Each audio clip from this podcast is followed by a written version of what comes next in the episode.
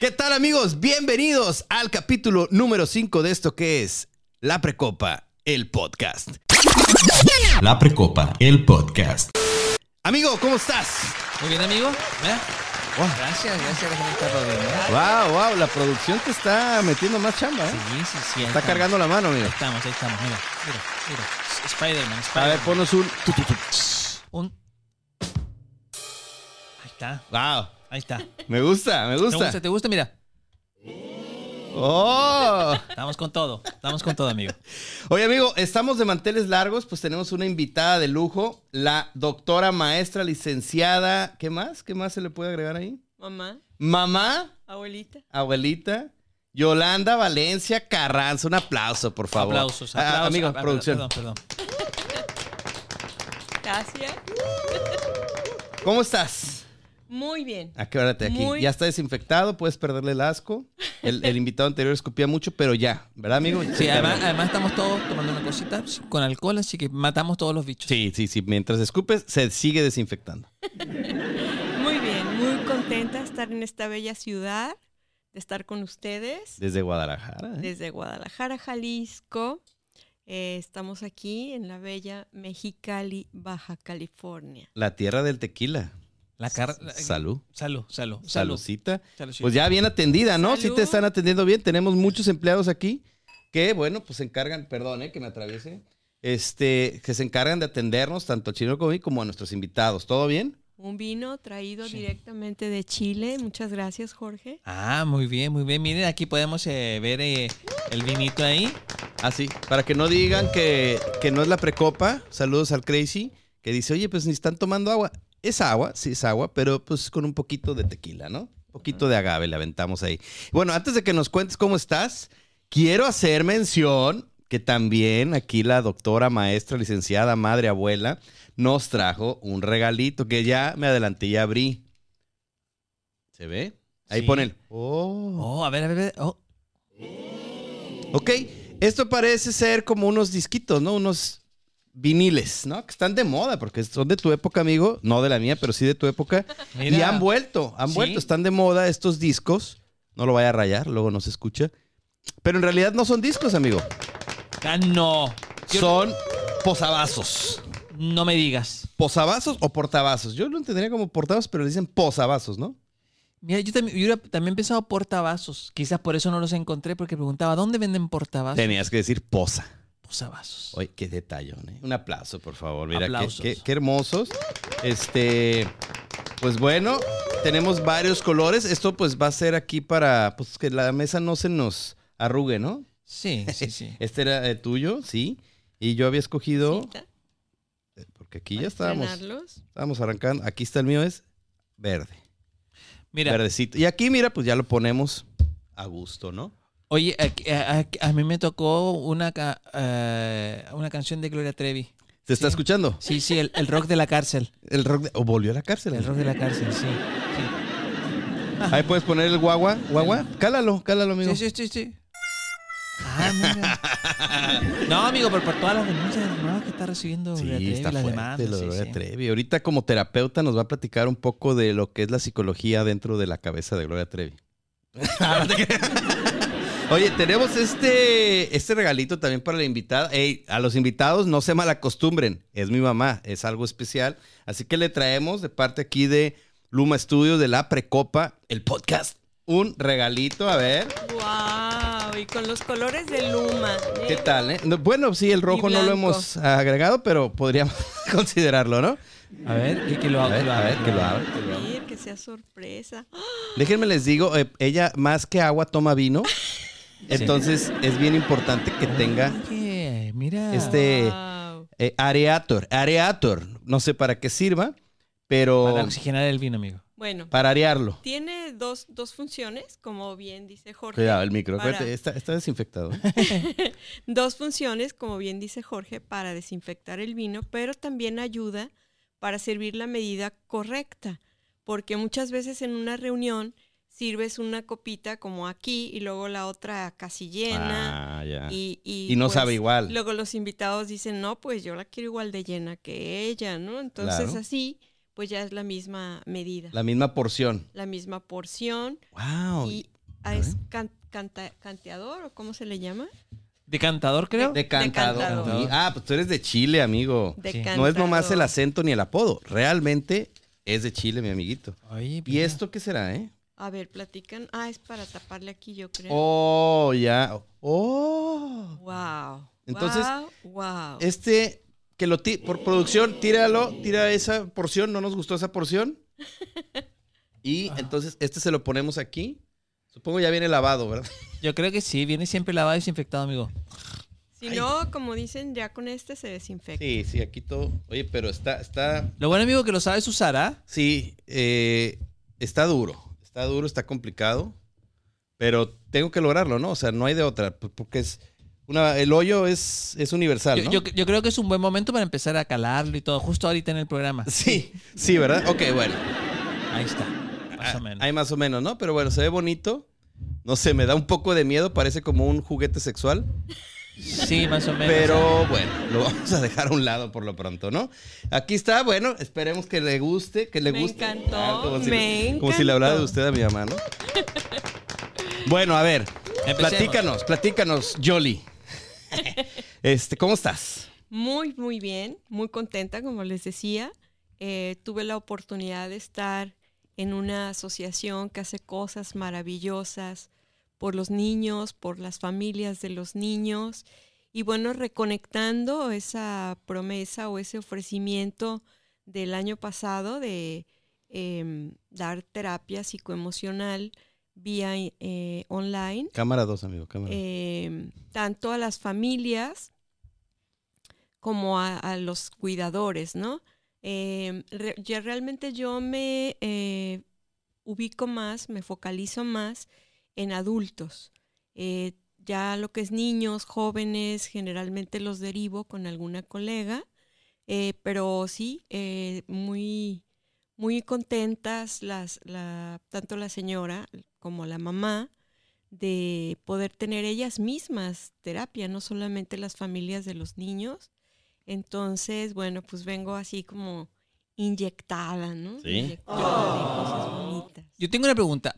¿Cuál es la diferencia entre la terapia, la terapia psicoemocional y una terapia psicológica? ¿O es lo mismo? Em, es, Qué buena pregunta, amigo, Sí. te preparaste. Sí. es realmente muy similar, muy complementaria. Y yo considero que la psicoemocional es eh, más apegada al manejo que yo le doy porque yo manejo la terapia sistémica. ¿Qué quiere decir sistem- sistémica? Eh, dos partes, ¿no? Una, que me voy a la persona y a todo su entorno. Y la otra, que voy a lo que cada persona, cada consultante necesite. No me, no me centro solo en flores de Bach, no me centro solo en, en lo que mencionabas de, Constelaciones de constelaciones familiares, no me centro solamente en meditación o en hipnosis ericksoniana, no me centro solamente en la terapia por el habla. Eh, hay consultantes que no se les da el hablar. Y hay consultantes que por más que los quieras relajar para meterlos en algún ejercicio tipo eh, ericksoniano o de meditación pragmática ignaciana, Ah, ¿qué, qué tipo de droga lleva esa Mm, terapia? No se les da. Porque es- se están moviendo y, y- y no, no es como su estilo estar quietos. O sea, la terapia se adapta dependiendo de la personalidad de la- del paciente para que le vaya mejor. Totalmente. Es individualizada a cada paciente y a cada proceso terapéutico. Depende del objetivo terapéutico que acordemos. eh, vamos encaminados hacia eso. Y son pues ejercicios que les dejo de tarea. Yo considero, con respeto a todos mis colegas, que para tener resultados en este tipo de procesos, el terapeuta o el consultor aporta únicamente el 20%. Realmente el 80% lo hace el, consulto, el consultante. ¿Por qué? Porque depende que se tome sus gotas, que haga sus tareas. eh, a veces son frases que tienen que repetir al estarse durmiendo. A veces son escribir cartas. Varía, ¿no? dependiendo de cada uno. Pero hay pacientes que llega a la siguiente sesión y ¿cómo te fue con tu tarea? No, pues no la pude hacer o de toda la semana solo la hice dos o tres veces.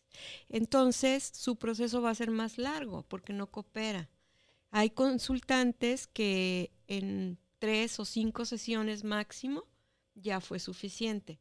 Depende de eso, de su, de su colaboración, pero también depende de qué tan fuerte sea em, lo que quieren que resolvamos en, en esta consultoría y de qué tan arraigado lo tengan. Algo muy reciente, ¿Qué tan arraigado lo tienes tú, amigo? Uh, no, no, no. Desde los 13 años. Arraigadísimos. Ahorita estaría muy bonito, perdón la interrupción, más adelante una leve terapia por lo del novio de tu mamá. Me gustaría. Ah, ok. Que Porque, porque ella no ha escuchado el capítulo 3, fue, ¿no? Que nos compartiste, te abriste tu corazón. Tres, Me tres. gustaría que lo repitieras, pero ah, más ok, adelante. por supuesto, amigo, Sí. por supuesto. Gracias, amigo. ¿Y, y entonces? La interrumpiste, amigo, la interrumpiste. Justo estaba, estaba lo mejor hablando de la terapia y todo eso. Yo tengo una pregunta. Ahora, en, en- en esta época de pandemia, donde el, el contacto cara a cara con, con los psicólogos, con los, los médicos, todo, se, se bajó a, a lo mínimo, ¿esas terapias podían seguir dando, dando resultado o se comenzaron a, a implementar a través de, de Zoom y cosas virtuales? fíjate que antes de la pandemia eh, yo tuve eh, pacientes que cambiaron de ciudad. Una eh, consultante que vivía en Guadalajara se fue a radicar a la ciudad de Houston.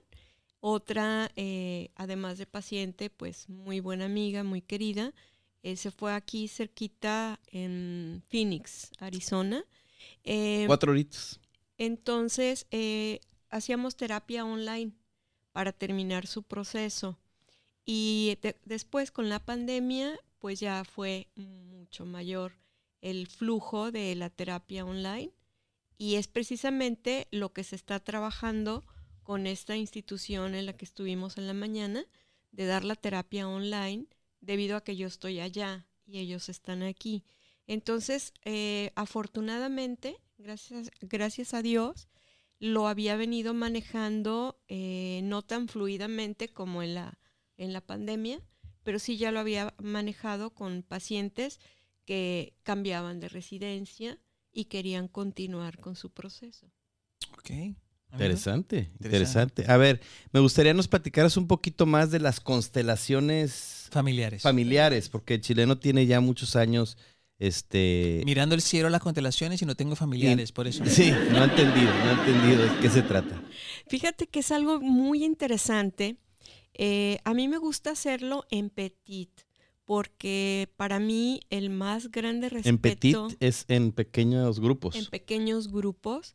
mm, tengo un respeto muy grande, muy honesto hacia cada uno de mis consultantes, la, privacidad de ellos, de sus eh, emociones, de sus vivencias.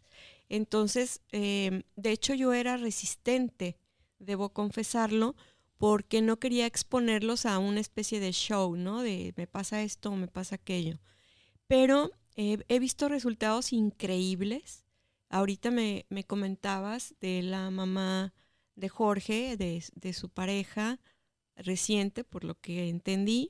Entonces, eh, del grupo que, que nos reunimos, eh, yo le llamaba charlas de café, ¿no? Y, Charlas de café. y Bonito nombre. y voluntariamente pues les daba su cafecito de, de órgano gold, que bueno, no se valen marcas, Todas nos pagan. pero un, ca- un cafecito que estaba moda, tecitos de los aceites esenciales de naranja, de limón, de, Doterra, doterra, todos nos pagan. de, de- de toronja. Eh, entonces estábamos con el tecito, quien quería cafecito con su cafecito, platicando y cada quien exponía eh, qué era lo que quería tratar. Pero aquí la parte interesante Es es como que la precopa, ¿eh? igualito, i- igualito, nada más en vez de vino Sí. era café, Café o O té. té. Era ¿Café o té? la, ¿No hay café? la única diferencia. Nada más té. Nada más, nada más té. Nada más té. Un carajillo, un carajillo. Entonces, em, vamos a decir, suponiendo en, en este caso, era otra la persona que iba o que representa a, a Jorge y otra persona que representa a su mamá y otra persona que representa al novio de su mamá. No, no se representa por la propia persona, sino por alguien más. Pero lo interesante que los que representan no saben o no, no, han, no saben mucho de, de qué se trata. Pero es Como tú, amigo. increíble, es muy cómo las personas eh, viven realmente lo que están representando. En alguna ocasión, hace algunos años, a mis alumnos eh, estábamos viendo lo que era la, psicología o la historia psicológica del mexicano. Y pues se, me ocurrió, ¿no? Hacer eh, estas constelaciones con el ejemplo de la Malinche. Entonces hice tres equipos, cuatro de ellos eran los consultores y una de ellas era la personificaba a la Malinche. Entonces fue muy interesante porque ella en, en esa época se usaba que cuando un sector ganaba la guerra, el otro sector le regalaba a, a una de las jóvenes más bellas O sea, el perdedor. el perdedor regalaba al ganador. Entonces la Malinche pues hablaba dos lenguas, náhuatl y no recuerdo ahorita la otra, hablaba dos lenguas y su, su, su núcleo, su, su grupo la regaló al, al ganador y aprendió la otra lengua que era diferente. Cuando vienen los españoles, eh, pues quedan maravillados con la belleza de la Malinche. Entonces, eh, pues ahí no la regalan, ellos se la autorregalan.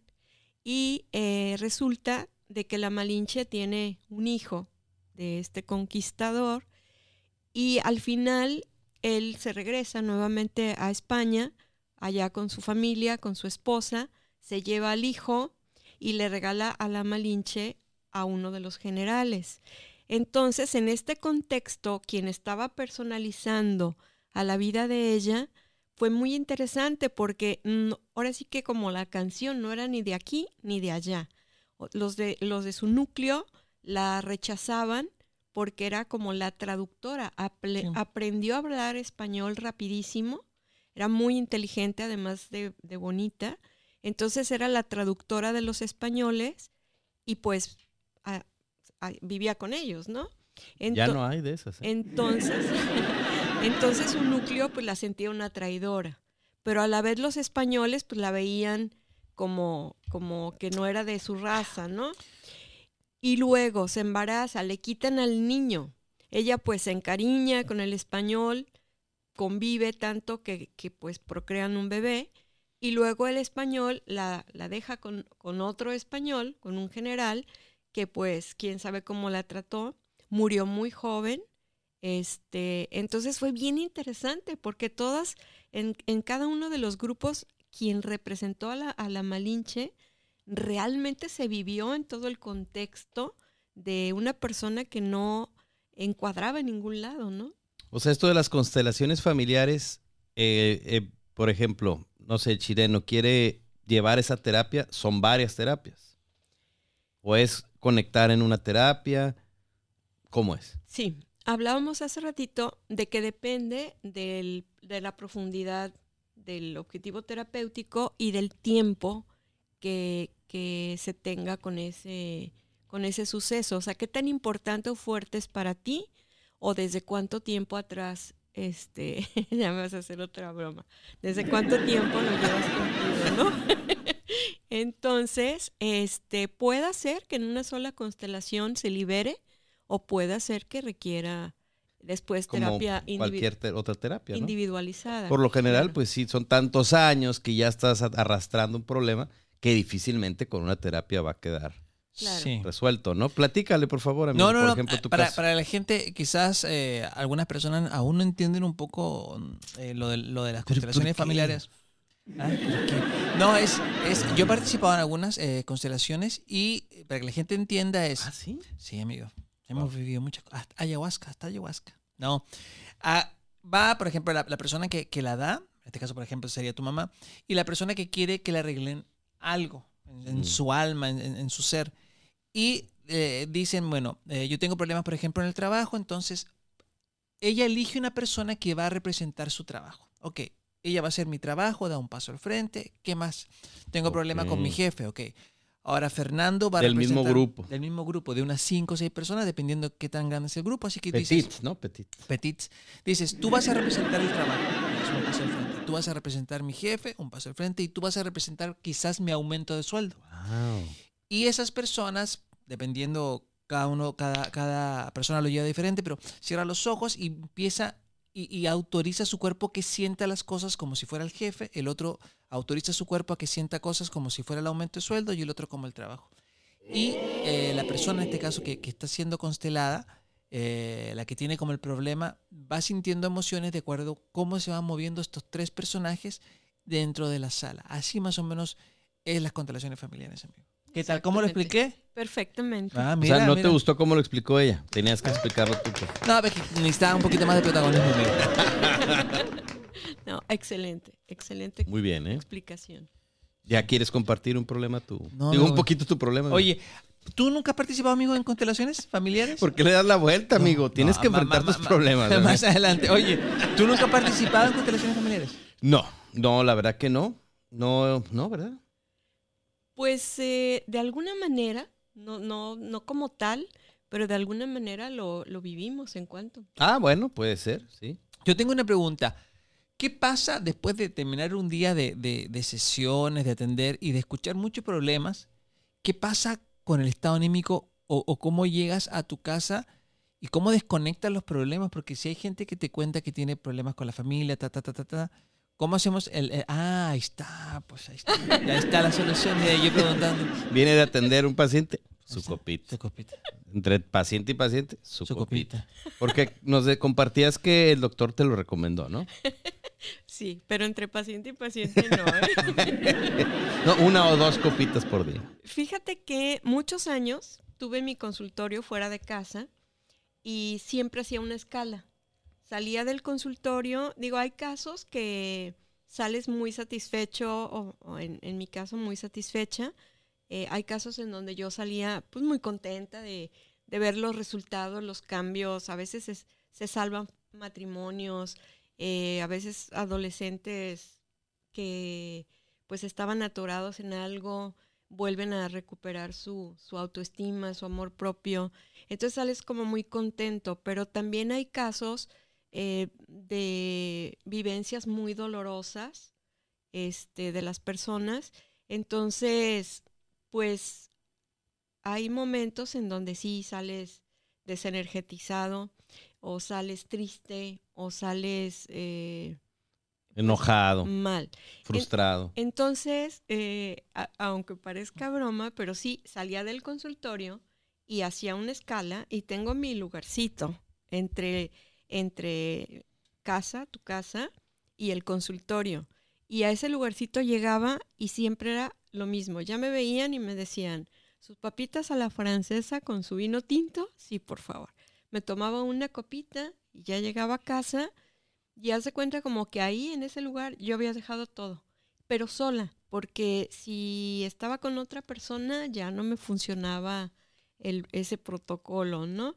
Eh, pero por otro lado también todos los terapeutas, todos los consultantes, en este caso psicoemocionales o inclusive los empresariales, pues también tenemos que tener el respaldo de otro consultor para nuestros procesos terapéuticos y para nuestros procesos personales.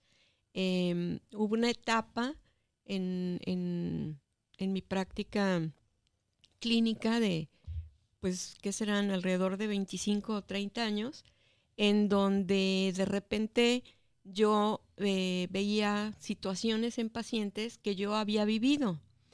Y hay una etapa en nuestra vida en donde nos preguntamos los porqués. Después aprendemos y nos empezamos a preguntar los para qué, ¿no? De las diferentes cosas que, que nos corresponden vivir. Y cuando yo daba terapia, yo decía, oh, para esto me pasó, porque así puedo empatizar, o sea, sé exactamente cómo la persona pudiera sentirse.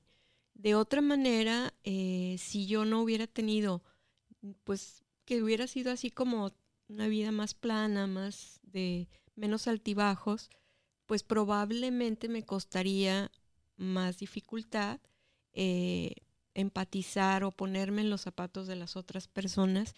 Y yo decía, oh, para eso me pasó esto. Y luego con otros pacientes. Y eso, eso es muy padre porque entonces le das un sentido a las cosas cotidianas de la vida y ese sentido ayuda a otras personas.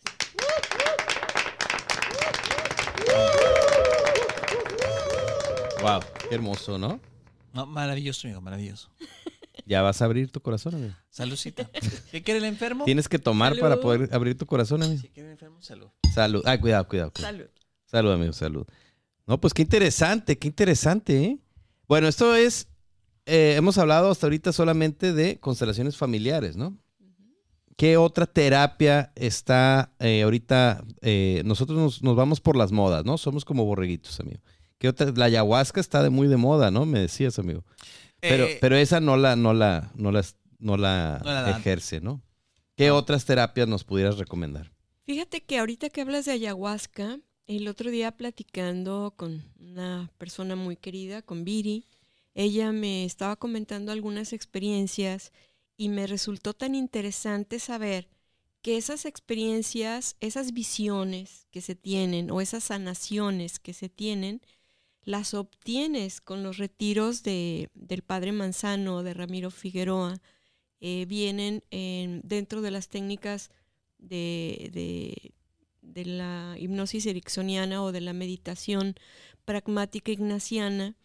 em, entonces me pareció como tan interesante porque esas visiones la- las he tenido yo y las han tenido mis consultantes, los eh, del grupo de constelación. Y bueno, al principio, a mí me pasaba como que al principio no te la crees, ¿no? Como que dices, pues a lo mejor yo me lo estoy imaginando. Entonces yo no externaba lo que yo veía, Pre- preguntaba al grupo y me, así de verdad me enchinaba la piel de que todos estaban viendo lo que yo veía y entonces yo decía, wow, entonces no me lo imaginé. Si viajamos a esa dimensión y sin nada, ¿eh? O sea, por supuesto que nada. Desnudos, Cuando totalmente dicen, cuando desnudos. dicen sin nada, ¿es, es- es sin nada de ropa o sin nada de drogas? Desnudos y con drogas. bien vestiditos y sin nada de drogas. Eh, de hecho, Ah. en los retiros con el Padre Manzano en paz, en paz descua- descanse, Des- descuan- en, de- paz descanse, este, increíble, pero esas técnicas, bueno, de él era- fue un sacerdote jesuita, entonces tienen una inteligencia tremenda y además una apertura que no se tiene en otras, como por ejemplo, eh, En otras religiones. o, o en la misma religión, pero los diocesanos, por ejemplo, en otros grupos. en otros grupos de, de la misma religión, los jesuitas son muy vanguardistas y muy abiertos. Como tu amigo. Entonces él eh, pues se preparó en diferentes técnicas y hacía retiros de domingo a domingo, siempre en el mes de julio. Yo tuve la fortuna de asistir a varios Con él. eh, con él. No, no, pero a mí una vez me tocó acompañarla. Nomás a dejarla.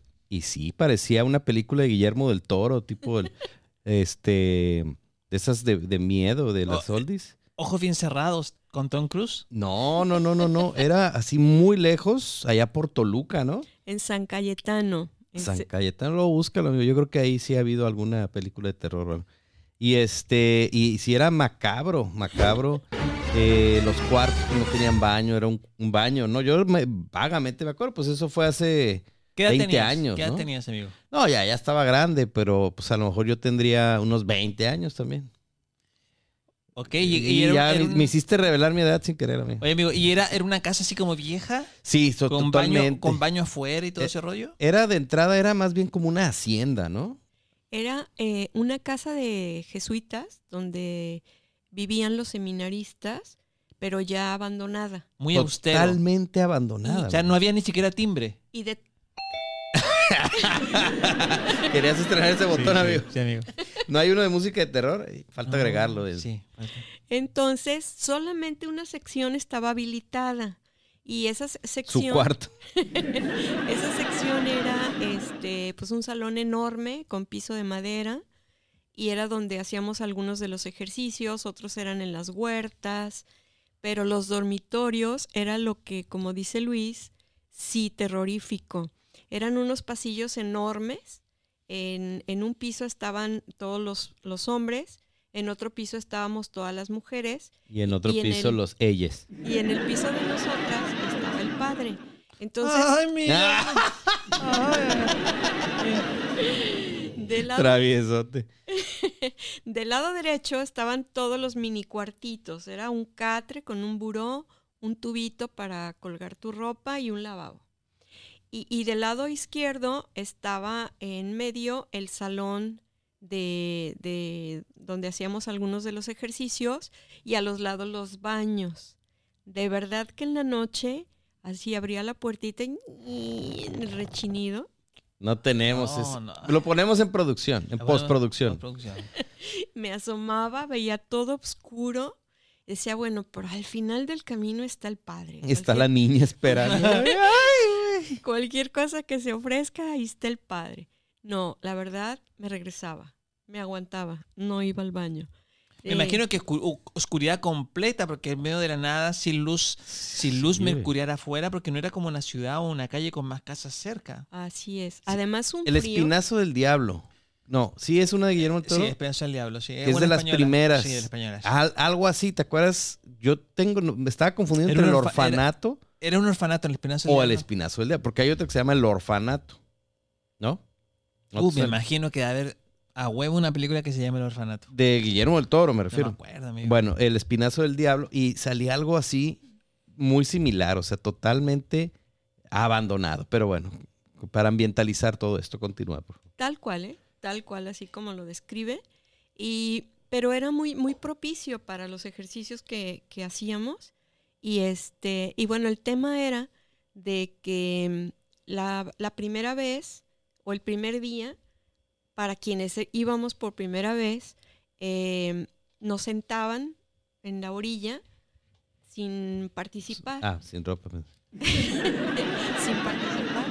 Y yo me quedé así impactada porque de los que sí estaban participando, había quien lloraba, había quien se reía y con todo respeto y sin ánimo de una comparación ofensiva, yo fui durante seis años a un psiquiátrico que está cerca del aeropuerto, una granja de recuperación para enfermos mentales, y las risas y los llantos de estos enfermos, me, eh, eh, me contacté Te con... trasladabas. Me, me contacté en ese retiro de, de- de San Cayetano, en Toluca, cerca de Toluca. Me contacté con cuando yo tenía, yo estuve ahí, pues fue secundaria y preparatoria, que tenía de los 12 a los 18, ¿verdad? Más o menos. 13 a los 13 a los sí. 18. Y pues yo las primeras veces agarrada del hábito de la monja con miedo. Ya después, por supuesto que tomé seguridad, vi que pues no estaban medicados. No ¿verdad? muerden, no muerden. No eran agresivos ni nada. Pero, pero los sonidos que hacían en el retiro me contactaron con, con, ese, con esa institución Eran similares. muy similares. Y eh, había pues diferentes, ¿no? Entonces, ya cuando me tocó a mí, eh, ahora sí vivirlo, yo sentía que iba volando. Yo sentía que volaba, por- como tú, por allá por las constelaciones, por las estrellas. Pero eran, eran ejercicios de, de- como de meditación que le hacían, más o menos. Sí, o- nos iban entrenando con diferentes ejercicios, no solamente de meditación, sino, eh, por ejemplo, por decirte, tu pie izquierdo lo amarraban con mi pie izquierdo, con mi pie derecho, perdón, y a los dos nos vendaban los ojos y nos mandaban a caminar a la huerta Imagínate. y, y era como la confianza, tú en mí, yo en ti, pero sobre todo, pues ir a lo desconocido, a lo que no, no sabes que te vas a encontrar ahí, hoyos, piedras, chocar con un árbol, pero era bien curioso porque no, no nos pasaba nada de eso, o sea, no, no sé cómo sucedía, pero no nos pasaba. Entonces eran como muchos, muchos ejercicios. Ah, pero déjame termino lo otro. Yo sentía literal que estaba volando. Y, veía las nubes y las estrellas, colores, veía muchos colores como de hum- como humo de colores. Y al final del ejercicio, el, nos, era el padre y era un psicólogo, que mis respetos. Eh, me pregunta Ramiro que si yo eh, practicaba mucho ballet desde niña. No, le dije nunca en mi vida. Entonces me platicó que yo me deslizaba por todo el salón, pero no así como de puntitas, sino literal como las bailarinas de ballet. Y que había otras personas y que yo les pasaba así y por acá. Alrededor. Porque en ese salón habíamos, no sé, 50, 70 personas y no chocaba con nadie. Entonces, y con los ojos cerrados, claro, todo siempre era con los ojos cerrados.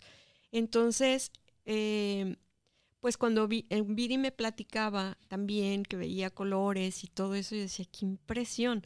O sea, ellos sin ninguna, sin ningún alucinógeno, Sin ningún estufe- estupefaciente. sin, algún- sin ninguna ayudita de esas, ¿no? Todo a base de ejercicios, a base de meditaciones y este y pues cinco, es, eh, ocho días, o sea, de domingo a domingo. Ya después empezaron a hacer ac- en Guadalajara, en la casa de los guadalupanos, cerca del Iteso. Entonces ya era mucho más práctico y eran instalaciones más adecuadas. Menos violenta la, vista, ¿no? Sí, no, ahí sí no me da miedo en la noche. Entonces sí, muy padre. Oye, amigo. ¿Cómo ves, amigo? ¿Te aventarías algo así?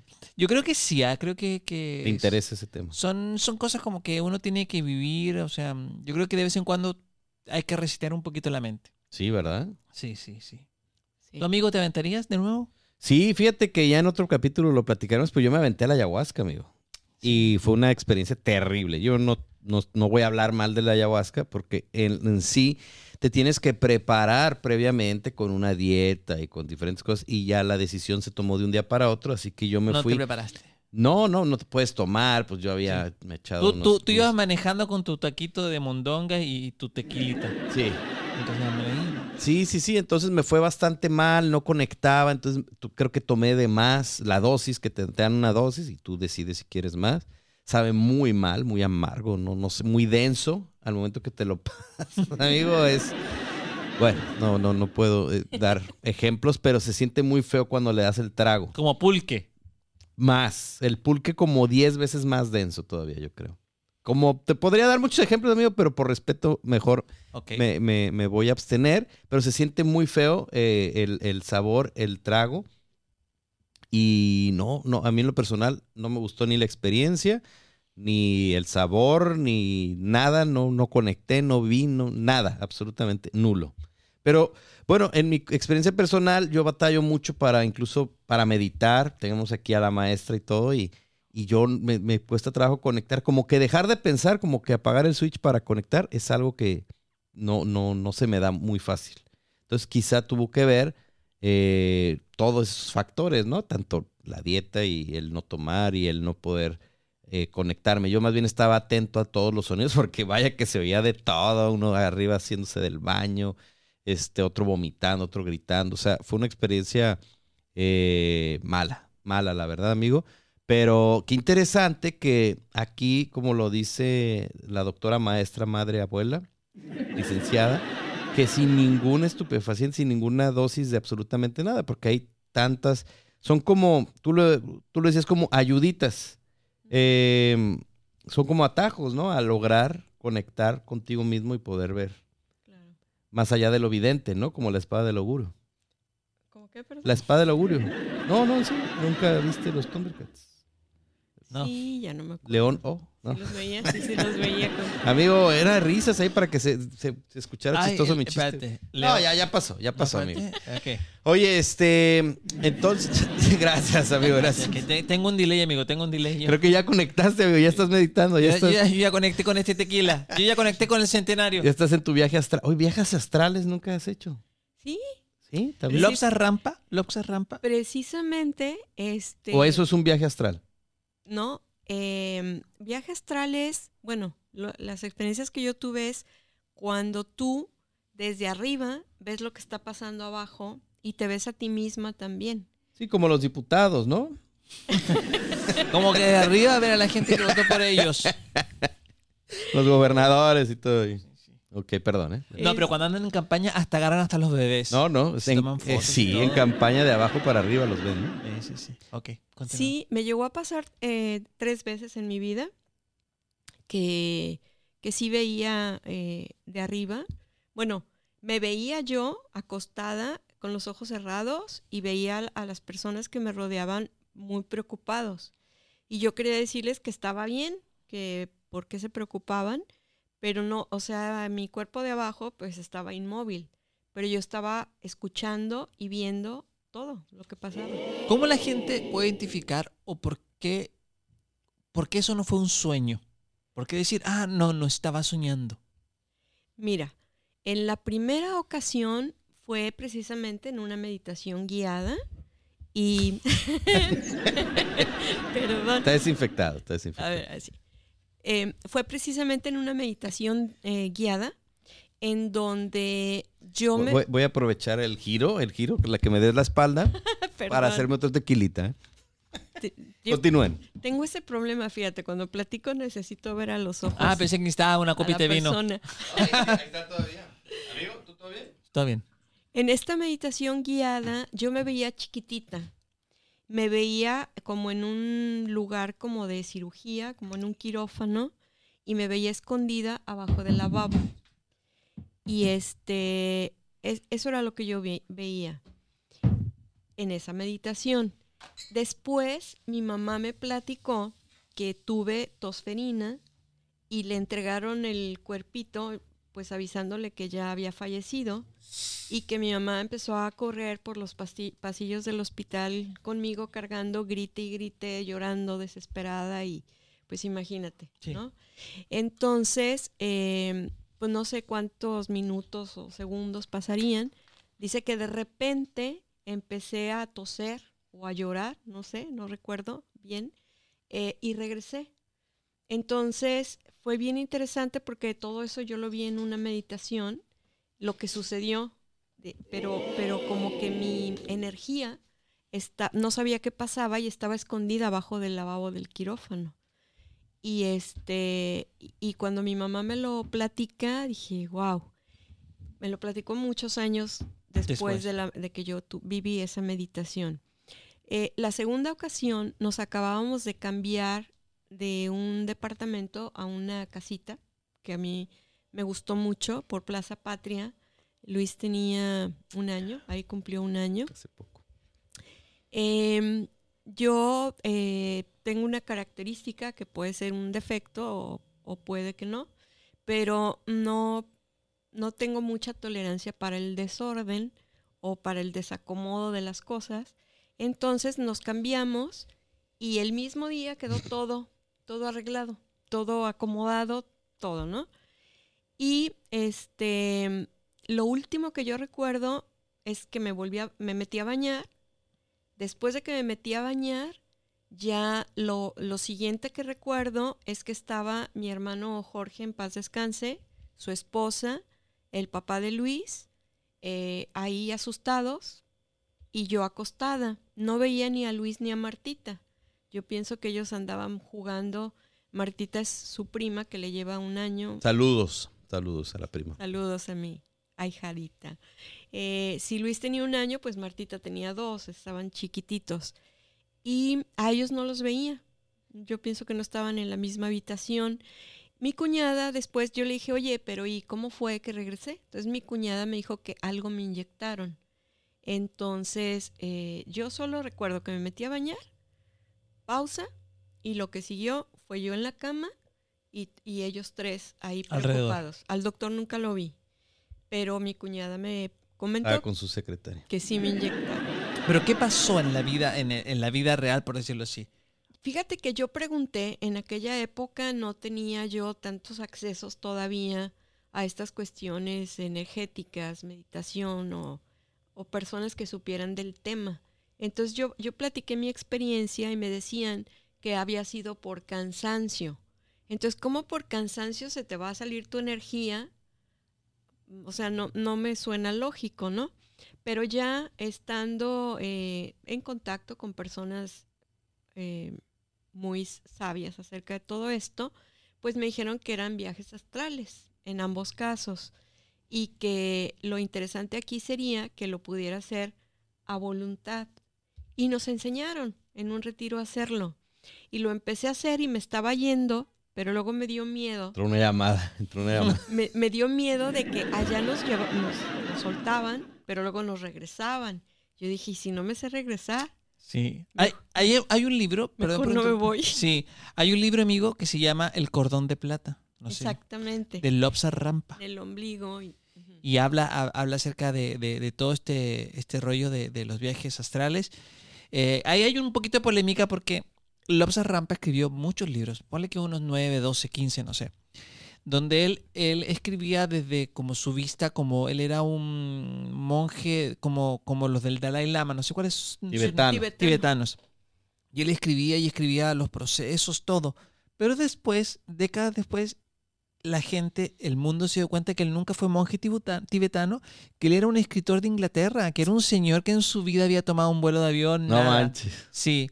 Y, y ahí generó un poquito de polémica y todos sus seguidores, est- estos son los años 70, pues New Age y todo el cotorreo, eh, te- mucha gente se sintió mm, eh, como, como Defraudada. defraudada, amigo, porque creían a, a pie juntas lo que él escribía. Que de hecho yo, yo leí un par de libros de él que eran buenísimos y explicaban todo esto de los viajes astrales, que él podía eh, viajar y meterse en habitaciones, en cuartos y en lugares que, que, que- que son imposibles para cualquier persona, como en el Vaticano y ta, ta, ta, ta, ta, ir a las juntas de la ONU, y él lo hacía a su voluntad. Pero quizás hay mucho, mucho de ficción, pero sí es muy real eso de los viajes. Bien cañón. Yo en la prepa, yo tenía un maestro de lectura y redacción. Era muy bueno, muy exigente. Y este, y, y estaba como la leyenda urbana de que él hacía viajes astrales y, y era muy sonado. O sea, maestros y no nomás alumnos, entre maestros y todo decían que él lograba hacer un viaje astral. Yo pregunté qué es eso y eh, precisamente pues era que se podía trasladar a donde quisiera. Y de veras yo sí sentía que a veces hasta me me estaba viendo a ver si estaba estudiando o no. O sea, Ah, ¿en serio? dije, sí, no, que lo- porque para mí se me hacía algo i- i- imposible, totalmente imposible, pero son tantas las personas que te empiezan a decir, no, es que sí, es real, sí lo ha hecho y que el, el director sabe y que no sé qué. Y dije, ay, güey. Entonces, eh, realmente nunca le pregunté, pero todo el mundo decía que ese maestro hacía viajes astrales. Y yo fue cuando escuché por primera vez eso y me puse a investigar y se me hacía como increíble, ¿no? Y se me sigue haciendo increíble, o sea, porque cuando no te pasa a ti, cuando no lo experimentas tú, pues sigue siendo un tanto increíble de repente, ¿no? Hasta que, hasta que lo haces o te pasa, como puede ser en el caso de tu mamá, que, que por que ni siquiera lo estás manejando, ni siquiera sabes y te asustas. Sí. Dices, algo malo, ¿qué pasa si me voy? Eh, no sé qué me está pasando en mi cuerpo y como que quieres despertar, volver porque, porque temes que se te vaya de las manos. Sí. ¿Y qué fue lo que te llevó? Porque tu carrera es licenciatura en relaciones industriales, que ya no existe esa carrera, ¿o ¿sí?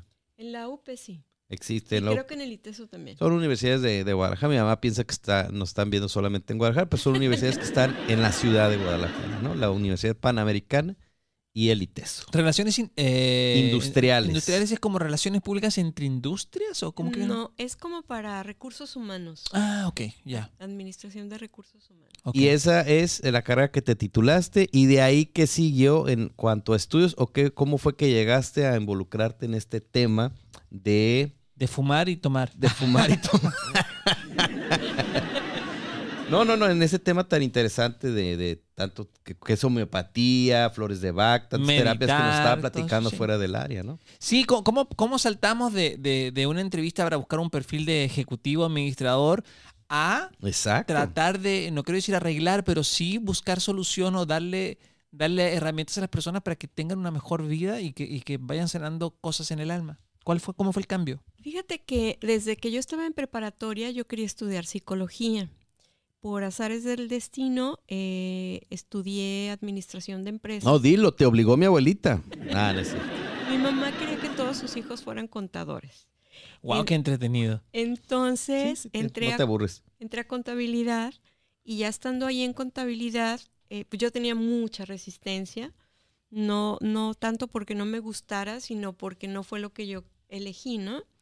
Y estando en contabilidad me di cuenta que estaba la opción de administración de empresas y me cambié.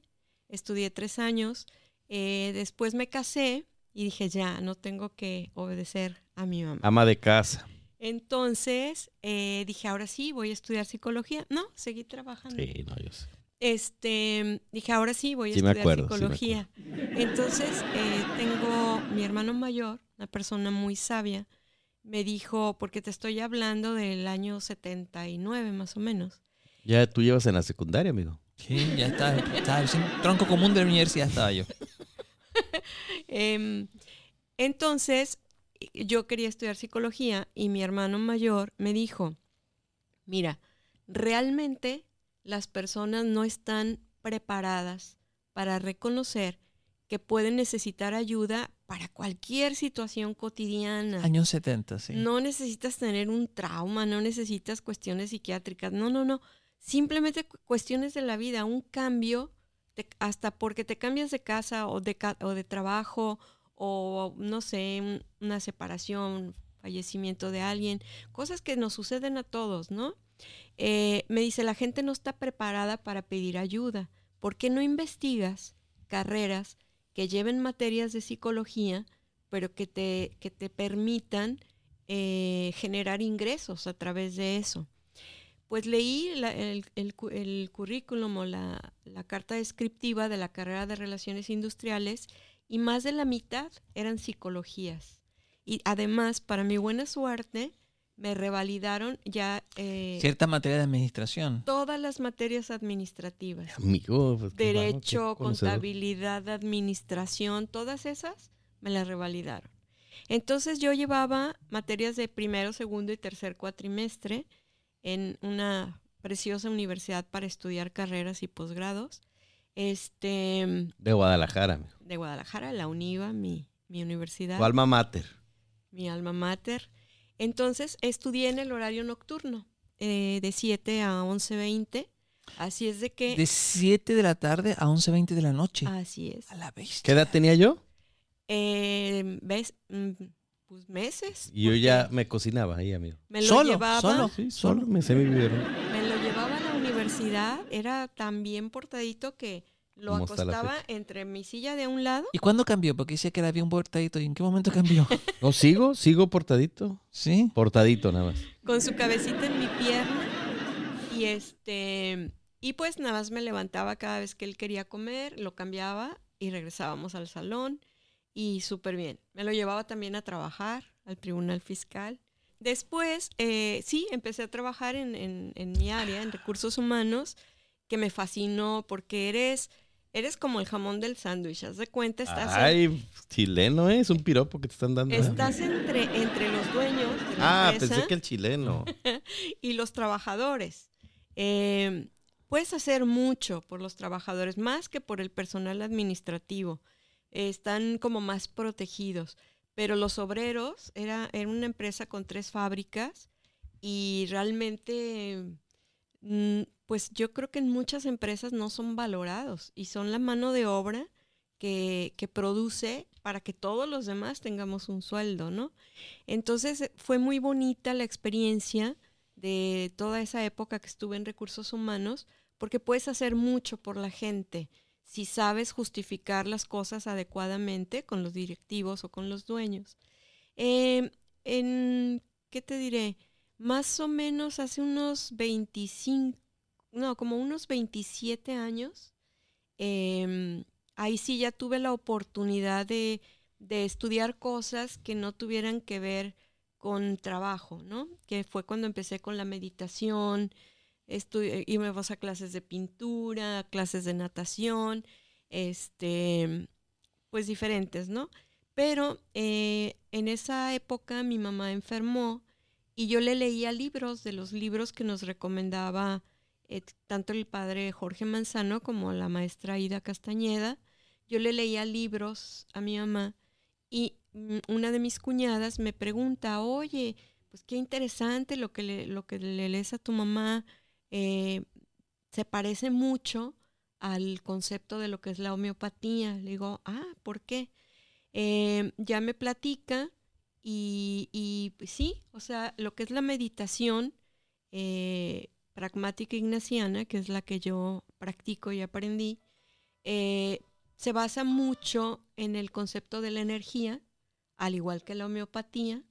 Entonces, las primeras veces que yo iba a clases de, homo- de homeopatía, que nos explicaban eh, la la, el dinamizar a los diferentes remedios, Dinamizar. Ajá, yo no entendía. O sea, haz de cuenta que eh, tengo un pomito, le pongo una gota de vino tinto y 99 gotas de alcohol homeopático. Y lo sucusiono y entonces ya tengo vino tinto a la primera potencia centesimal.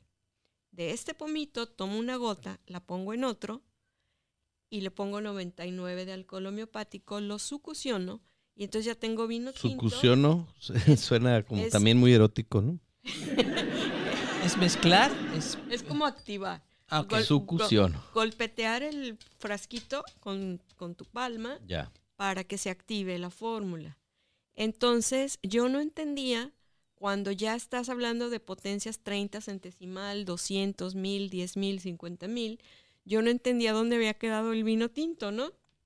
Y cómo era que funcionaba. Entonces, eh, sí me costaba trabajo entenderlo porque a- así como tú comentas de la meditación, así me pasaba a mí con estas cuestiones de, de- de la energía, ¿no? Eh, ahora lo entiendo muy claramente, o sea, una potencia baja te va a ayudar a nivel físico, eh, por ejemplo, sexta o 30, una potencia 200 te ayuda 80% a lo emocional y 20% a lo físico, y, y de mil para arriba ya lo que te están sanando es el alma, ¿no? Ya no es nada físico. Entonces, un ejemplo muy claro es lo- la, el árnica. Si traes un dolor de muelas o se cae el niño y le sale un chipote, pues le pones la tintura del árnica, ni siquiera dinamizada, la tintura tal cual. Pero si traes un dolor en, en el alma, un dolor emocional, perdiste en, pues no sé, en mi caso, cuando mi mamá se nos adelantó, bueno, pues entonces ahí sería un árnica, pero 10 mil, porque el dolor no es físico, el dolor es en el, 10 mil en sucusiones. el alma. Sí, pero ya lo compras así, ¿no crees que yo... eh, ¿Quién, cuen- quién los cuenta, no? Amigo, te, te- te están buscando mucho, ¿eh? Sí, amigo, me estamos... Sí, sí, sí, es que la, la, li- la agenda, pues, no tienes La gira. agenda, tienes gira. Costa Rica, Panamá. Siempre digo, los fines de semana márquenme, los fines de semana márquenme, porque el lunes a viernes no estoy. Entonces, eh, empiezo a hacer la práctica homeopática y resulta que todos los pacientes acababan en cuestiones emocionales. Tuvieran o no tuvieran, eh, más bien, iban por algo físico, pero en ese físico que me, me- me empezaban a platicar, en, en homeopatía, la diferencia entre homeopatía y alopatía, si te duele la cabeza, a- alopáticamente, pues te tomas un antiinflamatorio o un analgésico, ¿no? Sí, En homeopatía no. En homeopatía hay que preguntar que te den 10 mil sucusiones. por qué te duele la cabeza. Puede ser por la muela, puede ser porque Estrés. pasaste un coraje, por estrés, porque ya necesitas lentes, porque estuviste mucho rato en el sol Porque no has tomado café, los que son fanáticos del café. o porque tomas demasiado eh, café. Café. Entonces, eh, hay que ver cuál es la causa de ese síntoma. No, no te vas al síntoma, sino a la causa. Y entonces de ahí se derivaba que, que te hablaban de- ya de sus problemas eh, Sexuales. personales, ¿no? También. Personales. Tam- También. Psicoemocionales, ¿no?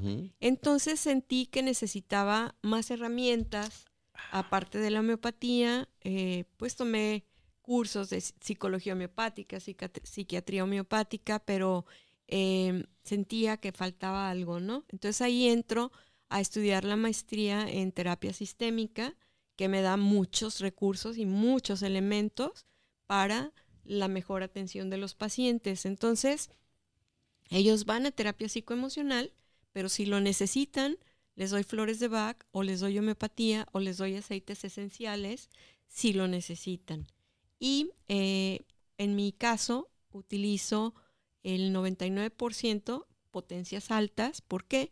Porque voy dirigida a las emociones. Entonces, así fue mi ciclo. Mira, amigo, ahí podríamos descubrir por qué te duele la cabeza. Sí, yo soy de los que tengo dolor de Migrañas. cabeza, sí, migrañas, migraña de que tengo que ir a inyectarme, como de esas de llegar a inyectarme dos, tres veces, por, tres veces al año, pero dolores de cabeza muy recurrentes. Me comienza un dolor de cabeza un lunes, se, se me va, me tomo, empieza el lunes a las 8 de la mañana, son las 8 de la noche y ya llevo tres, cuatro pastillas, medio se me calma, me duermo, al día siguiente despierto bien durante la primera hora y me vuelve el dolor de cabeza dos, tres días. Al final son como cu- tres días de dolor de cabeza, un día medio se me va y me dura, me vuelve el mismo dolor de cabeza uno o dos días más. O sea, son como cuatro o cinco días de dolor de cabeza y pastilla, pastilla, tratando de dormir y todo el rollo. Y cuando te duele la cabeza, ¿has notado si se te pone la cara roja? O una mejilla roja y la otra no. No, no se me pone, no. no. Eh, ¿Te molesta la luz? Eh, sí, sí, sí, la luz. sí. ¿Te molestan los ruidos o que te muevan la cama? Eh, quizá me falta eso. Si estás, acostado, si estás acostado y alguien llega y se sienta en la cama, Me, me molesta mucho, mu- la luz, sí. Que me hagan Para- preguntas, me molesta. No, para dormir y cosas de esas siempre tengo que, tengo que tener el cuarto No en oscuro. preguntas. No, para, para dormir, por ejemplo, cuando me duele la cabeza, eh, acostarme y ponerme un trapo o algo en, en los ojos para no, para no ver la luz ni sentir la sensación de la luz. y el dolor es también en los, en los ojos. Sí, siento como que me estuvieran metiendo un pulgar en el ojo. así, generalmente en este, en este ojo. ¿Y qué parte de tu cabeza te duele? Híjole, Las sienes, la nuca, como que es la nuca por dentro.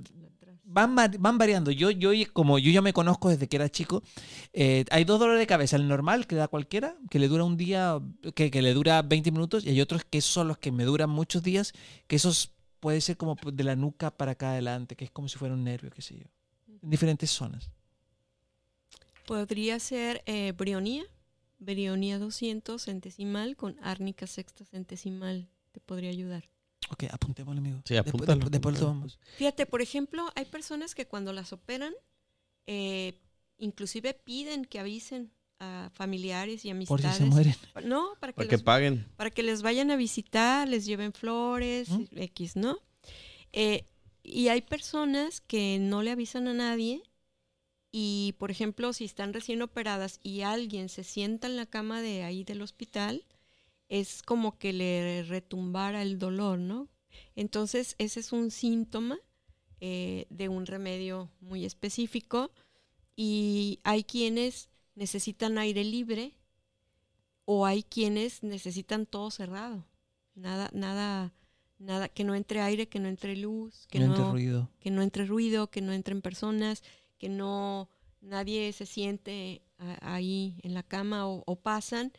Muy típico en los hospitales de que pasan y pum, le, mue- le mueven el barandal, la cama se mueve y, pues hay pacientes que eso les agrava, ¿no? Entonces depende qué, qué sea lo que te agrava y qué sea lo que te mejora, es el remedio que te correspondería. Sea, si mejoras al aire libre o si mejoras en reposo, Mejoras con café. mejoras con la actividad. Sí, no, yo soy de esos que yo, yo ya identif- eh, identifico qué cosas generalmente me gatilla dolor de cabeza. Uno, cuando no duermo mis horas, eh, cuando tengo hambre y cuando no tomo café. Soy, soy una persona que toma dos tazas de café al día. Generalmente en la mañana y después 11 de la mañana o en la tarde. Pero si no tomo café, en todo el día y son las 7, 8, yo siento la cabeza rara y digo, ah, no mames, no he tomado café. Me tomo un café y ya. Pues Sí, hay un remedio que se llama cofea. cofea. También te podría servir. Vamos a apuntar. Después vamos a repasar en casa, voy a, voy a apuntar todo esto. Pero yo pienso que puede ser también eh, más allá de, del momento, algo que estás arrastrando, quizá desde niño, amigo. Quizá desde niño y... A ver, tú... Quizás quizá lo, voy- lo vengo arrastrando desde antes como el babo. lo vienes Claro. arrastrando y te la han pisado, ¿no? Sí, sí. No, pero, pero este, temas fuertes de la infancia le pueden estar también repercutiendo en este presente, ¿no? Claro que sí, precisamente en estos días pasados estábamos hablando de eh, cómo tu cuerpo te avisa de las emociones que estás viviendo o que viviste, que se quedan como... eh, Latentes. Sí, como latentes en ti. Eh, por ejemplo, un, un- un infarto de- del corazón. Pues tu corazón ya no pudo más con algo que pasó. Entonces protestó, porque tal vez tú no El sacaste, cuerpo habla. no sacaste ese dolor porque tenías que hacer otras cosas, tenías que, eh, pues que hacer otras cosas y que no te vieran débil, que no te vieran llorando o X, ¿no? Entonces el corazón te avisa. el dolor de cabeza, o sea, ¿qué es eso que piensas o que pensaste que, que la cabeza te está avisando que, que ahí quedó latente, ¿no? Las manos, ¿qué es, qué es lo, que, lo que quisieras recibir que no recibes? ¿Y qué es lo que puedes dar que no das? ¿Pasivo o activo, amigo? Di- di- dicen que hay, hay muchas enfermedades, hay muchas enfermedades que se gatillan por los sentimientos. Sí, Sí, que, Sí. que Tú por eres ejemplo, sentimental, amigo. muy, mucho, uy, yo escucho Camilo Sesto, amigo. Uy, Nino Bravo. Eh, sí, dicen, por ahí eh, eh, es parte de lo que, que uno lee y todo, que, que muchas veces muchos tipos de cáncer, o incluso todo el cáncer, se gatilla por, por, por, por muchas tristezas o muchas cosas. O sea, como que el, el cuerpo, en algún momento de tanto sentimiento y cosas malas que cargamos y que no lo, no lo sabemos ramificar y lanzar hacia afuera, genera una enfermedad. Claro. Es, es cierto eso. Claro, las, las células tienen la función de nacen, crecen, se reproducen y mueren. En el caso de los tumores malignos o benignos, a las células se les olvida que, de- que ya terminó su tiempo y en vez de morir, se van hinchando, ¿no? Se van eh, em, Siguen viviendo, in- por in- inflando. Inflando, ok. E- Exactamente. Entonces, las células son, eh, no sé si vieron la película de Sch- Schwarzenegger, de un detective en el kinder. Claro, claro, ¿cómo no? cómo traía a los niñitos. Él era como militarizado o algo Sí, así. sí, sí. Eh, Una película, bueno, a mí me encantó. Y los niñitos así, hasta con la boca abierta, a ver qué decía Schwarzenegger. Y, y todo lo que les le decía Schwarzenegger, los niñitos así lo cumplían al pie de la letra. Así son nuestras células. Entonces, lo que tú piensas, las células lo toman por cierto. Entonces, yo me acuerdo cuando yo empecé a trabajar este tipo de procesos de- del pensamiento, eh, recuerdo cómo te burlabas de mí, ¿no? En el de yo me amo, me apruebo, soy feliz, como yo soy, soy perfecta, bla, bla, bla. Entonces, eh, Luis se reía porque yo repetía eso y lo repetía. Es que lo repetía. decía repitiendo. Me amo. me amo. Es- que- creo que se llama. Ah, bueno, yo- hay unas repeticiones que se que mucha gente también hace que son como hawaianas, homopopo o moyopopo. No sé si las conocen. Sí. Ah, Algo no, así, no, no sé. no, pero suenan como las... es muy parecido a eso. como yo, yo me quiero, yo me respeto. eh, hecho. Tienen un nombre, ¿no? Este, Sí, los... eh, ese es de mm, me amo eh, hacia otra persona, por ejemplo, te amo, eh, te perdono, me amo, me perdono y no recuerdo ahorita. Son eh, como tres sí, que uno dice. Y tienen un nombre, homopopo o monopopo, algo así. Tiene un nombre. creo que- Onopomo. Onopomo. Onopomo. Entonces, em, platicábamos también que, haz de cuenta, el consciente y el subconsciente Me suena como este, las lenguas alienígenas, ¿no? Que andaban, oh, me amo, eh, me ama. ¿Te acuerdas? Se hizo muy viral una muchacha, Maffer, no sé qué. ¿No, no lo vieron? Sí, sí, lo que vimos, sí decía lo que ella hablaba lenguaje alienígeno. No, no, estuvo de moda ahorita hace poco. Sí, sí. Trending topic y todo. No, yo estoy mucho, muy pegado a los trending topics. y. Y, de hecho ahora está esta, esta, esta muchacha que dice que habla alienígena está cobrando, te cobraba 50 pesos por saludo, Sí. por saludarte y está haciendo Mira. como retiros espirituales para aprender a hablar alienígena y estar en conectado y está cobrando como dos mil pesos por persona por un fin de semana. Empezó a, a monetizar muy bien su aparición, sus 15 minutos de fama en televisión, así que... Estaría padre, a ver si tú le entiendes, Ma, a- a- en, el, en tú que estás más metida en este, yo que soy alguien. en este mundo del, del ¿no? Pero no, continúen. Mira, yo, yo ahorita que hablaban, este, hacerle caso a tu cuerpo, ¿no? Es algo básico y bien. Había un par de españoles, eh, Antonio Romero Monje y Rafael Ruiz Perdigones. No sé si los han escuchado. No era el, el dúo dinámico el que cantaba. No, ellos, ellos dos, precisamente al, al- tras muchos años de investigación y de estar trabajando eh, en escuchar a su cuerpo, bueno, formaron una, una alianza, eh, se pusieron los del río y decían en una de, de- de sus escritos, decía, dale a tu cuerpo alegría Macarena. No sé si les suena. Sí, después hizo una canción Porque muy famosa, muy que tu famosa. cuerpo es para darle alegría. Y cosa buena. Dale a tu cuerpo. Dale a tu cuerpo alegría. ¿Por qué? ¿Para qué darle frustraciones? ¿Para qué darle miedos, no? claro. Entonces hay que escuchar al cuerpo y hay que darle alegría. Macarena. Eso. ¿Ah? Qué bonito, qué, Qué bonito. bonito.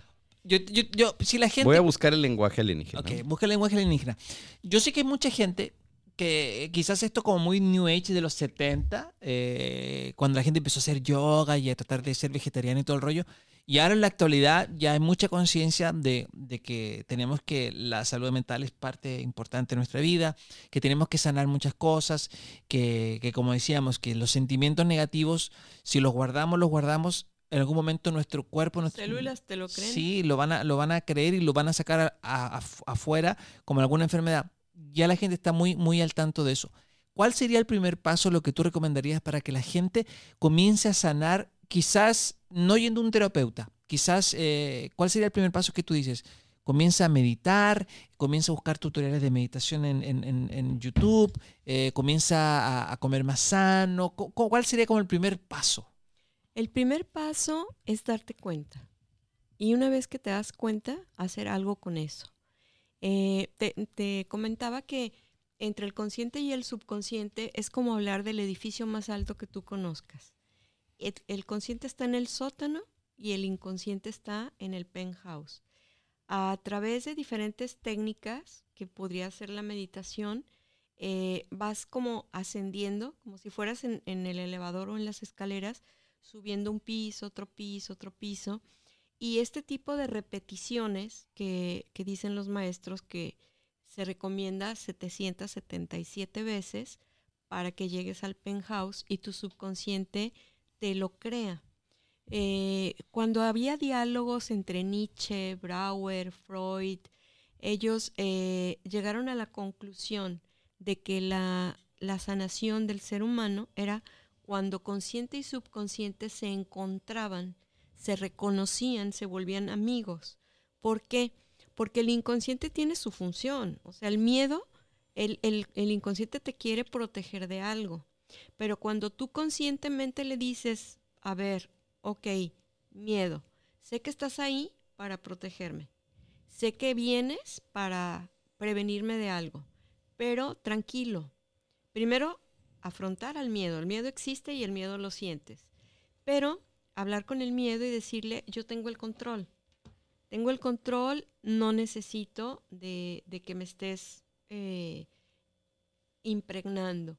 Entonces, de ser miedosa, cambio a tener al miedo enfrente. Tomo el control. ¿Y cómo puedes hacer esto? Pues a través de repeticiones eh, para llegar al, al penthouse, ¿no? En donde tu sub- Qué bonito, me gustó. Me Sí. gustó. en donde tu subconsciente te crea. ¿Por qué? Cuando tú haces esas repeticiones, o sea, tú puedes decirle a, a la persona, al consultante o a alguna amistad o como sea, puedes decirle, ok, ¿qué es lo que necesita repetir cada día? Y, y puedes decir, no me nace, no lo siento, no importa. Aunque no lo sientas, todas las noches inhalas y mientras vas exhalando haces tus repeticiones, pero ya cuando todo mundo crea que estás dormido, con los ojos cerrados o dormida.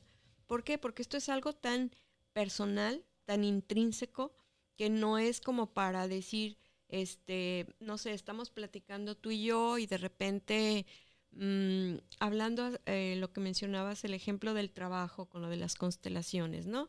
Entonces, no sé, un jefe sádico, ¿no? Un jefe eh, abusivo.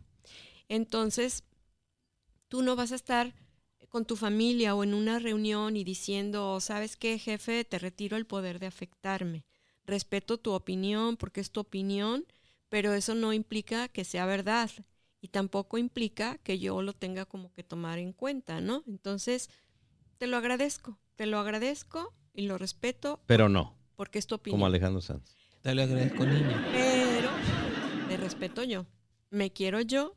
Y entonces, como los niños, eh, bien sabios, como bueno, Barney. en mi época no, o sea, pinto mi rayita y de aquí para acá tú y de aquí para acá yo. Realmente yo he encontrado tanta similitud en las técnicas de meditación con la niñez, en el sentido, fíjate, por ejemplo, el, el delimitar tu aura, por ejemplo. En el colegio, ¿qué te dicen? Guarden distancia. Y pones tus Mm. manitas en los hombros de la niña de adelante y así lo mismo hacen las de atrás. Y luego, guarden distancia a los lados. ¿Y, y cuál, es. ¿Y cuál es la dimensión del aura? Un metro alrededor de tu cuerpo. Entonces, ¿por qué de repente hay personas o habemos personas que se incomodan o nos incomodamos cuando alguien está hablando y de repente, no, es que fíjate que el otro día y, no sé qué, eh, yo, yo sinceramente sí me saco porque pues están invadiendo mi espacio personal. Y, y de hecho uno lo siente cuando en una conversación normal o cuando estamos, nos encontramos con alguien, sobre todo que es desconocido y estamos, por ejemplo, haciendo la línea para pagar el, el supermercado, qué sé yo, el mandado, y alguien se nos acerca, uno dice, ay, está invadiendo mi espacio. Sí, como que, "Ay, cacha O el por ahí". carrito tocándote los Sí. glúteos, amigo. Sí, o sí. te empujan, ¿no? Sí, te empujan como, como- sí. Yo, yo me quiero quedar con algo. Quiero, quiero que para que la gente lo haga en casa. Me gustó eso de en la noche tengo que repetirme. ¿Cuántas veces? En la noche, una vez cada noche, pero por lo menos 777 noches. Ok, sería cerca de dos años. Ok, y, y ok, cierro los ojos, ya la, la- la casa está en silencio, están durmiendo, si tienen hijos están durmiendo, todo. Tomo aire y cuando estoy exhalando me tengo que repetir qué cosa. Ah, me tengo que repetir aquello que quiero lograr o aquello que quiero o aquello que quiero mejorar. ¿Qué me tengo que repetir? De- Mira, aquí está. Depende qué quieras.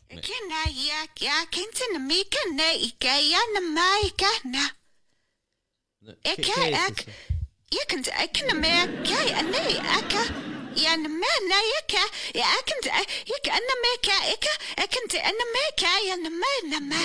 Las familias galácticas, los pleiadianos, sirianos, arturianos, de todos los seres, emanamos aquí, porque los humanos también, emanamos todo el amor a ellos, y ellos en nuestro corazón. ¿Qué significa eso? ¿Qué Eh, significa eso? Mira, existe interesante, la, está la técnica de los registros akáshicos. ¿Sí tiene un significado esto o es una farsa? Eh, probablemente, probablemente la traducción, eh, no digo, no sé, no tengo fundamentos para saber si existe fal- ese lenguaje. Falté ese día. Dice que es lenguaje Pero- alienígena. Pero lo que está diciendo en español eh, es verdad, se maneja en, co- en registros akáshicos eh, cuando te leen las vidas que has tenido, las vidas que has tenido en, en el planeta Tierra y de cuál, de dónde tú provienes, ¿no? Hay, hay a, a personas que les dicen que provienen de las Pleiades o que provienen de Draco o que provienen de, no sé, de algún planeta o constelación o de algún lado, ¿no? Y eh, tuvieron pues vidas allá. Y luego eh, eh, esto de los registros akáshicos habla de que el venir al planeta Tierra es como una escuela de aprendizaje. Eh, algo hiciste allá que, que entonces regresas o vienes a la Tierra y hay un periodo entre una vida y otra que le llaman bardo. En este periodo del bardo, tú rec- reconoces todas tus vidas pasadas, los errores que tuviste y eliges en qué familia volver a nacer. O hay unas películas em, en portugués muy bonitas de Chico Javier, en donde te hablan eh, de, de una dimensión diferente cuando, cuando te retiras de este planeta. Mm, si es así, como las películas de Chico Javier, es algo muy bonito porque llegas a espacios luminosos, de mucha paz. La gente no sabe que ya no tiene vida, eh, piensa que está en un hospital.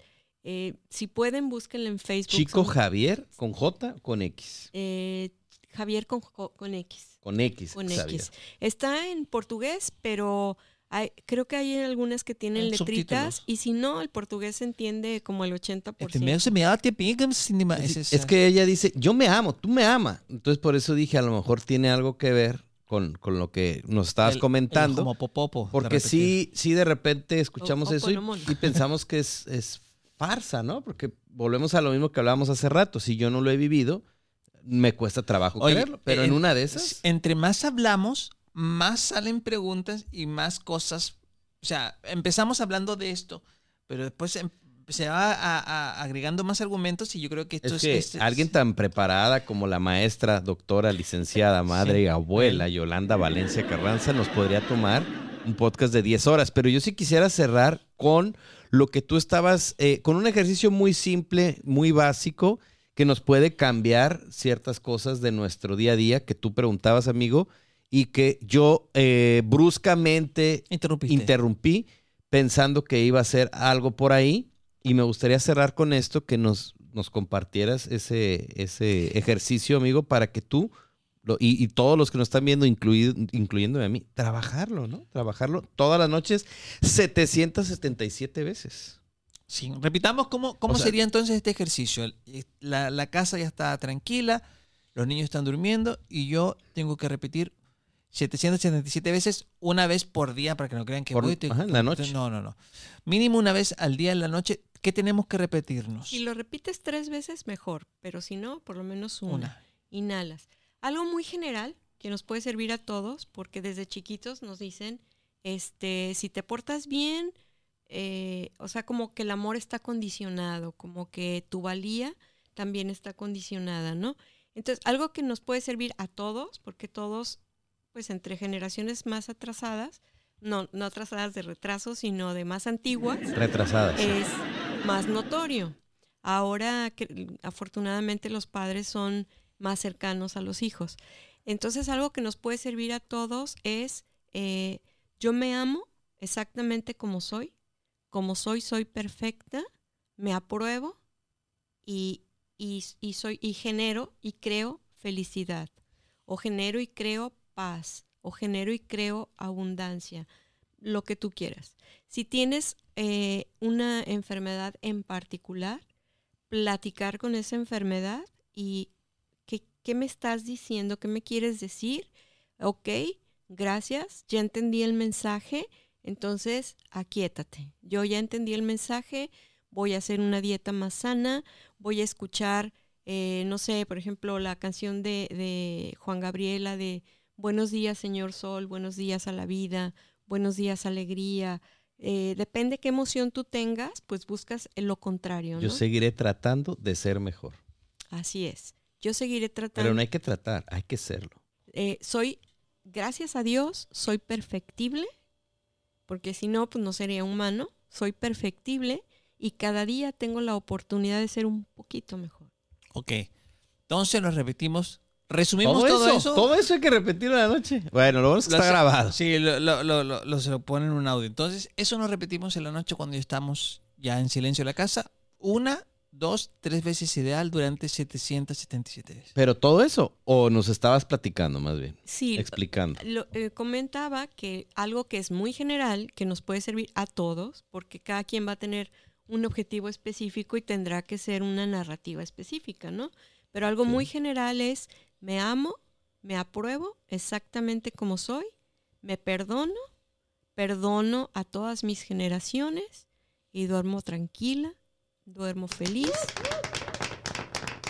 Y duermo La bien. interrumpiste, amigo, Ah, estaba es que- en trance. Es que, es que yo ya estaba. Estaba- yo- mira, estaba levitando ya la silla. Es que yo, ya- yo ya estaba, yo estaba pensando que ya era como el cierre y ya dije, con este aplauso hacemos el cierre de la gente para que lo mantenga en su mente, amigo. No, pero todavía no acababa, amigo. Ah, Faltaba no, la otra mitad. No, no, sí terminé. Ah, ok, ok. No, o sea, nos quedamos con eso porque la verdad, como decíamos, amigo, hay mucho para de qué hablar, hay, muchos, hay muchas temáticas. eh, como decía tu mamá, de que uno no nace donde, donde llega a nacer como que la vida, o no sé cómo llamarlo, tú eliges en qué en qué casa nacer o en, en qué mujer nacer. Y eso es otro tema súper largo, amigo. Hay muchas Está cosas. fuerte, Pues fuerte, vamos amigo. a tenerla que invitar de nuevo, amigo. Sí, sí, sí. sí, Y sí. nomás no te abriste tu corazón, amigo. no, no, no no. para- compartiste la no, cuando yo traiga el vinito de Chile de regalo, amigo. Eso va a ser en privado. Va a ser en privado. Este, bueno, para ahora sí ya cerrar, donde la gente que nos está viendo pudiera contactar, porque ahora ya no es necesario ir a Guadalajara, digo que ya con tanta tecnología, desde Chile, amigo, pueden también este, Un tomar una consulta, una consulta, este, una terapia de, me gustaría nos dijeras todo lo que, el menú, el menú de servicios y cerrar ya con tu contacto, con tu, eh, tus redes sociales, tu correo, etcétera, ¿no? Claro que sí, con todo gusto. Eh, puede ser terapia o consultoría presencial o en, en línea. Eh, las sesiones duran de 40 a 60 minutos. Eh, la duración, como mencionaba, dependerá de la gravedad y de la antigüedad de lo que se va a tratar. La periodicidad depende de la necesidad de cada consultante. Puede ser semanal, quincenal o mensualmente. Em, ¿qué, ¿Qué alternativas o qué técnicas tenemos?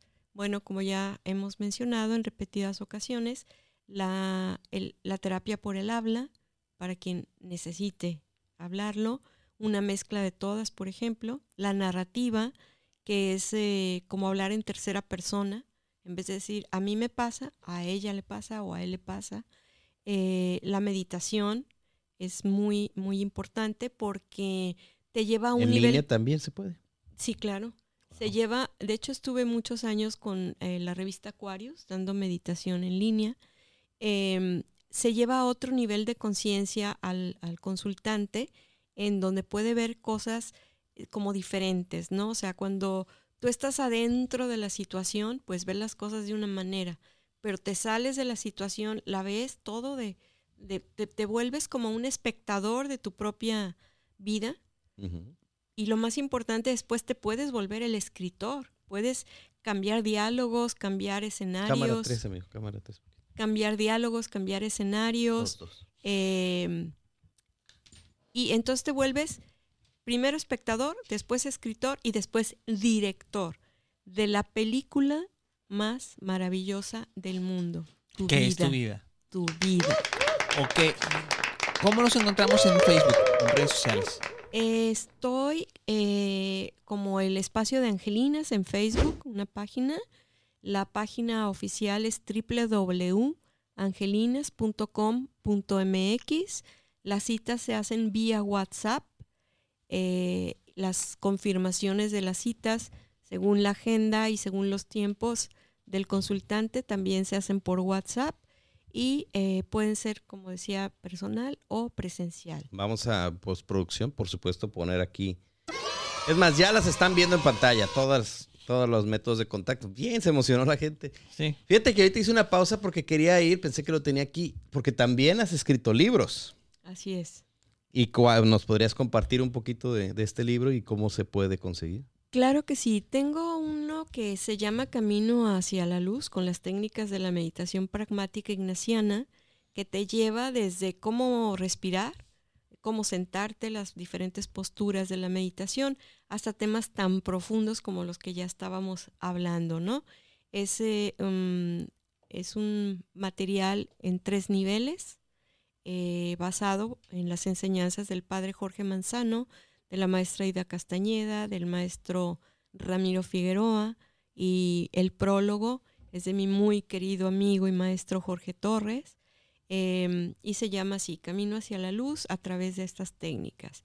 Tengo otro que a mí me fascina, que se llama Diálogos con tu espalda, en donde es el área más extensa de musculatura de nuestro cuerpo y nos revela tantas cosas, no solamente lo que es en sí la espalda, sino la columna. Claro. Entonces, el- es- esta técnica de diálogos con tu espalda lleva cinco pasos, acompañado cada paso de esencias, en donde se trabajan precisamente todas las emociones, ¿no? O sea, qué estás cargando, qué, qué- qué estás sufriendo, qué, estás, qué miedos tienes, qué resentimientos tienes. Y, y bueno, se, se trabaja a través de, viene todo ahí en ese libro. Eh, a mí me parece, es una técnica tan sutil como la pluma de, un ave, ¿no? Eh, tuve la fortuna de tomar un curso en Colima con unos tarahumaras y entonces tomé, eh, ahora sí que parte de aquí, parte de allá, parte del masaje holístico, parte del, kiatsu, eh, shiatsu, perdón, parte de, los tarahumaras y todo está en ese libro de, de, de- de- de diálogos, Diálogos con, tu, con tu espalda. espalda. Pregunta, perdón por interrumpir. ¿Esos libros están a la venta de alguna manera online en alguna plataforma? Así es, están online en la página de Facebook. En Facebook eh, de Angelinas y también en la tienda de, de libros de Google, ¿no? Así es, en, en Google Books se llama. Google Books. Oye, eh, perdón, perdón por interrumpir. La- la- hay cosas eh, que a- alguna gente le llama ley de atracción, coincidencia, como tú quieras. Hace unos días hablé con, con el joven Luis y andaban, yo, yo escribo en un periódico y andaban buscando columnistas. Así que vamos a estar en contacto porque quizás tu mamá puede ser la columnista que anda buscando el periódico. Oh, está interesante. ¿sí? Vamos, a, vamos a negociar, vamos a platicar. Claro que sí. Oye, pues súper bien, amigo. Vamos a trabajar. Eso de que me gustó eso que estás cargando o que cargaste, en el sentido de que él cargó muchos años ciertas cosas del novio de su, de La su mamá. escoliosis y también la escoliosis, se me da un poquito de escoliosis. Sí, a lo mejor se quedan plasmadas en tu... Sí. en tu- Tengo en tu- unos mordiscos en la espalda, no sé cómo se me plasmaron ahí. Entonces, bueno, ahí está la información súper valiosa. Muchísimas gracias, madre mía Gracias a hermosa, ustedes. por haber aceptado aquí la invitación. Y este, y bueno, vamos ya a después a poner ahí toda la, la información en, en- en- en el video para que pues, los que les interese contactarse, ¿no? ¿Algo más, amigo, ya para cerrar? Nada, amigo, felices, felices. Tenemos que eh, agradecer, eh, por supuesto, nuestra visita y también tenemos que agradecer a los dueños de casa, Luma Studios. Que, Eh, Estudio nada más sin la S. Perdón, perdón. Luma Studio, que son los dueños, eh, los, los- los dueños de casa que nos dan todo el, el equipo técnico, sonido e internet, todo para que nosotros tengamos esta producción en HD. Así que muchas gracias, Luma Studio. Qué bonito, amigo, qué bonito. ¿Algo para despedirse? No, pues yo Doctora, impact- maestra, Yolanda. Impactada, de verdad. Eh, equipo de vanguardia, maravilloso. La asesoría de expertos para que vengan aquí y hagan sus podcasts. Aquí sí es en la ciudad de Mexicali. Todo lo demás, todo, todo es en Guadalajara. Así es. Señores, muchas gracias. Yo me despido. Mi nombre es Luis Guerrero y nos vemos en el próximo capítulo. Gracias. Chao. La Precopa, el podcast.